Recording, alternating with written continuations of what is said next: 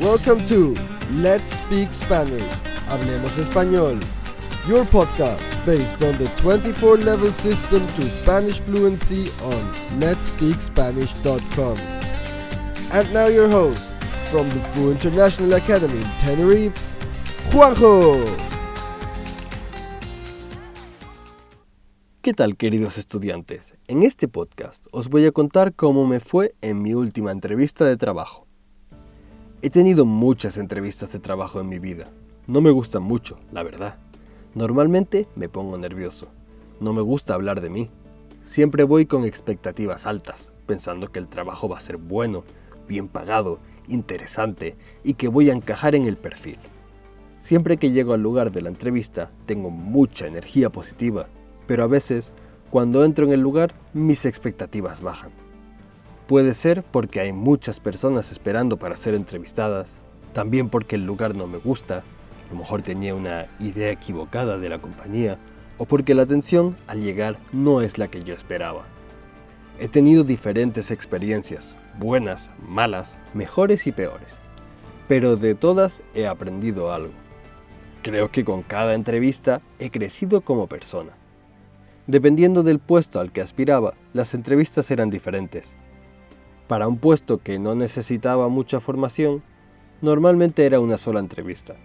Para puestos con más responsabilidades o que requerían más formación, normalmente eran tres entrevistas.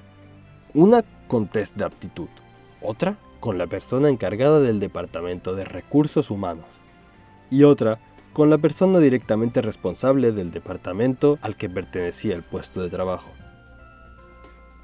Mi última entrevista fue un poco extraña.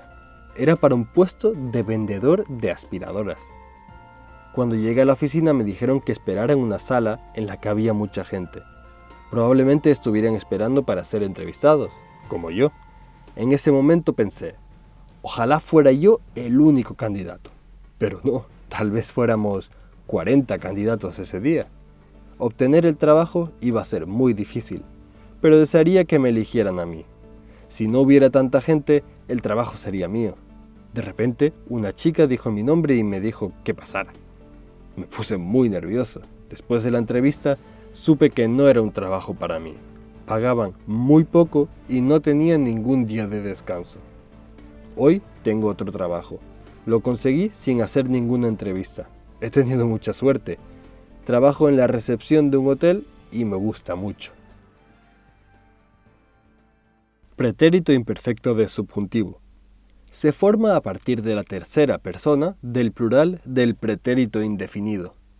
La forma Aaron y Yeron.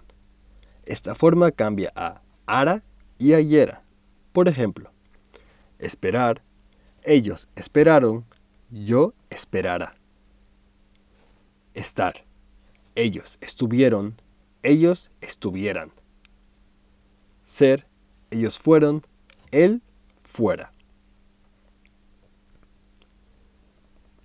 Pretérito imperfecto de subjuntivo para transmitir consejos, instrucciones u órdenes pasadas. Se usa para transmitir consejos, órdenes, sugerencias después de verbos en pasado o condicional como mandar, decir, ordenar, aconsejar, sugerir, etc. Por ejemplo, me dijeron que esperara. Una chica dijo mi nombre y me dijo que pasara. Pretérito imperfecto de subjuntivo para expresar deseos. Se usa para expresar deseos de realización poco probables después de ojalá que. Por ejemplo, Ojalá fuera yo el único candidato. También con verbos como querer, gustar, desear, preferir, etc. En condicional o en pasado. Por ejemplo, desearía que me eligieran a mí. Pretérito imperfecto de subjuntivo para expresar hipótesis sobre el pasado. Se usa para expresar una probabilidad en el pasado, después de quizá, tal vez, probablemente, seguramente, etc. Por ejemplo, tal vez fuéramos 40 candidatos ese día. Ahora, escucha otra vez la locución. He tenido muchas entrevistas de trabajo en mi vida. No me gustan mucho, la verdad. Normalmente me pongo nervioso. No me gusta hablar de mí. Siempre voy con expectativas altas, pensando que el trabajo va a ser bueno, bien pagado, interesante y que voy a encajar en el perfil. Siempre que llego al lugar de la entrevista tengo mucha energía positiva, pero a veces, cuando entro en el lugar, mis expectativas bajan. Puede ser porque hay muchas personas esperando para ser entrevistadas, también porque el lugar no me gusta, a lo mejor tenía una idea equivocada de la compañía, o porque la atención al llegar no es la que yo esperaba. He tenido diferentes experiencias, buenas, malas, mejores y peores, pero de todas he aprendido algo. Creo que con cada entrevista he crecido como persona. Dependiendo del puesto al que aspiraba, las entrevistas eran diferentes, para un puesto que no necesitaba mucha formación, normalmente era una sola entrevista. Para puestos con más responsabilidades o que requerían más formación, normalmente eran tres entrevistas. Una con test de aptitud, otra con la persona encargada del Departamento de Recursos Humanos y otra con la persona directamente responsable del departamento al que pertenecía el puesto de trabajo. Mi última entrevista fue un poco extraña. Era para un puesto de vendedor de aspiradoras. Cuando llegué a la oficina me dijeron que esperara en una sala en la que había mucha gente. Probablemente estuvieran esperando para ser entrevistados, como yo. En ese momento pensé, ojalá fuera yo el único candidato. Pero no, tal vez fuéramos 40 candidatos ese día. Obtener el trabajo iba a ser muy difícil, pero desearía que me eligieran a mí. Si no hubiera tanta gente, el trabajo sería mío.